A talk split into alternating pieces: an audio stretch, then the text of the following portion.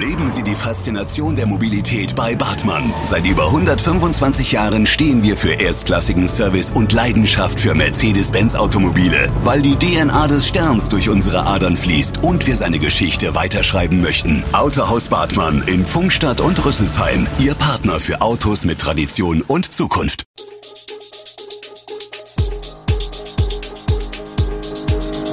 Gude, unser morgendliches News Update. Das Wichtigste aus Südhessen für Sie im Überblick.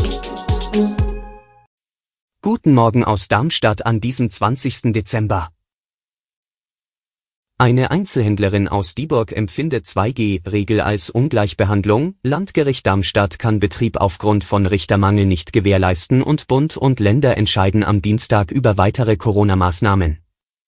Das und mehr hören Sie heute im Podcast. Seit Anfang Dezember gilt im Einzelhandel die 2G-Regel. Vor den Eingängen vieler Geschäfte bilden sich seitdem Schlangen von Kunden, die mit Handy in der Hand auf den Scan ihres 2G-Nachweises warten. Doch nicht alle müssen kontrollieren. Für Läden des täglichen Bedarfs gilt die Regel nicht. Theresa Ostner, Juniorchefin des Kaufhaus Enders in Dieburg, spricht von einer Ungleichbehandlung. Die Kontrolle der Nachweise ist für einen Mitarbeiter im Tagesgeschäft völlig unmöglich. Wir müssen daher eine zusätzliche Arbeitskraft beschäftigen, die nur für die Kontrollen zuständig ist, sagt Ostner. Sie plädiert dafür, dass die 2G-Plus-Regel gekippt wird, da es nachgewiesen sei, dass das Infektionsgeschehen im Einzelhandel gering sei.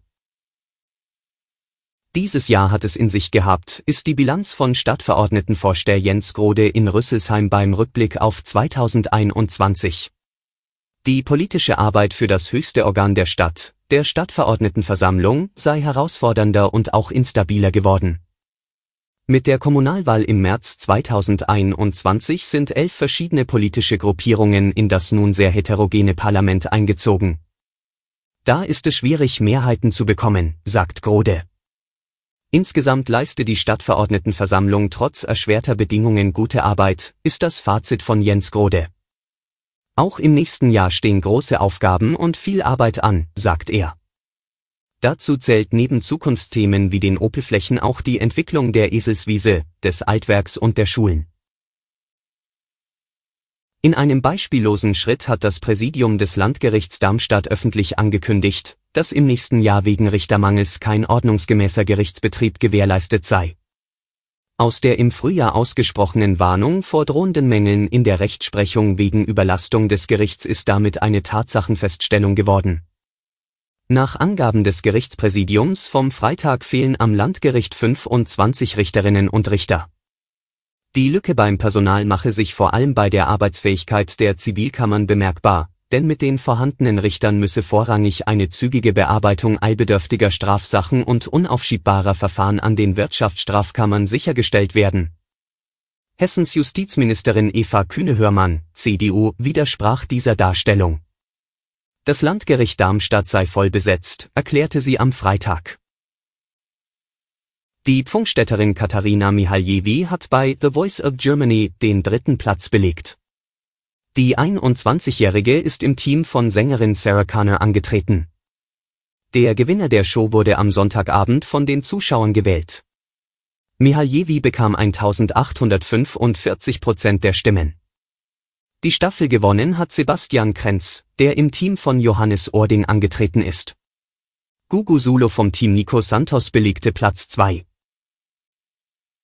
Ein Rassismus-Eklat hat am Sonntagnachmittag erstmals in den höchsten drei deutschen Fußballligen zu einem Spielabbruch geführt.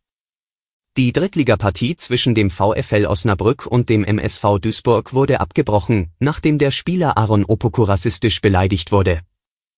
Die Duisburger Polizei erstattete wegen der Beleidigung Anzeige gegen einen tatverdächtigen 55-Jährigen, der ihren Angaben zufolge ebenso wie Zeugen noch am Sonntag befragt wurde der Kontrollausschuss des Deutschen Fußballbundes wird in dem Vorfall ermitteln, auch Forderungen nach schnellen strafrechtlichen Konsequenzen gibt es bereits, ebenso Solidarität mit Opoku.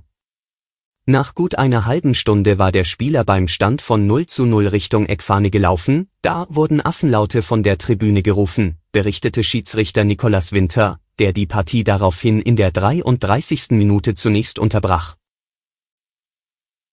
Die rasante Ausbreitung der Omikron-Variante des Coronavirus könnte schon bald schärfere Maßnahmen zum Infektionsschutz nach sich ziehen. Noch vor Weihnachten beraten Bund und Länder am Dienstag in Berlin über das weitere Vorgehen. Darauf verständigten sich Bundeskanzler Olaf Scholz und Nordrhein-Westfalens Ministerpräsident Hendrik Wüst als Vorsitzender der Ministerpräsidentenkonferenz am Sonntagabend.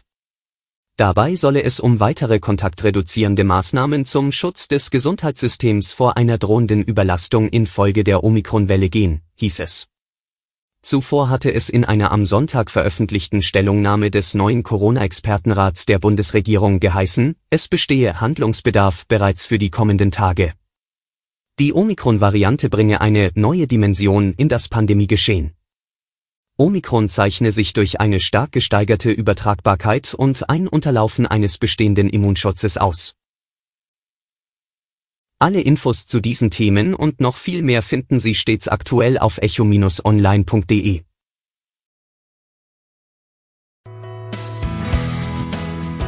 Gute Südhessen ist eine Produktion der VRM von Allgemeiner Zeitung, Wiesbadener Kurier, Echo Online und Mittelhessen.de. Redaktion und Produktion die NewsmanagerInnen der VRM. Ihr erreicht uns per Mail an audio.vrm.de.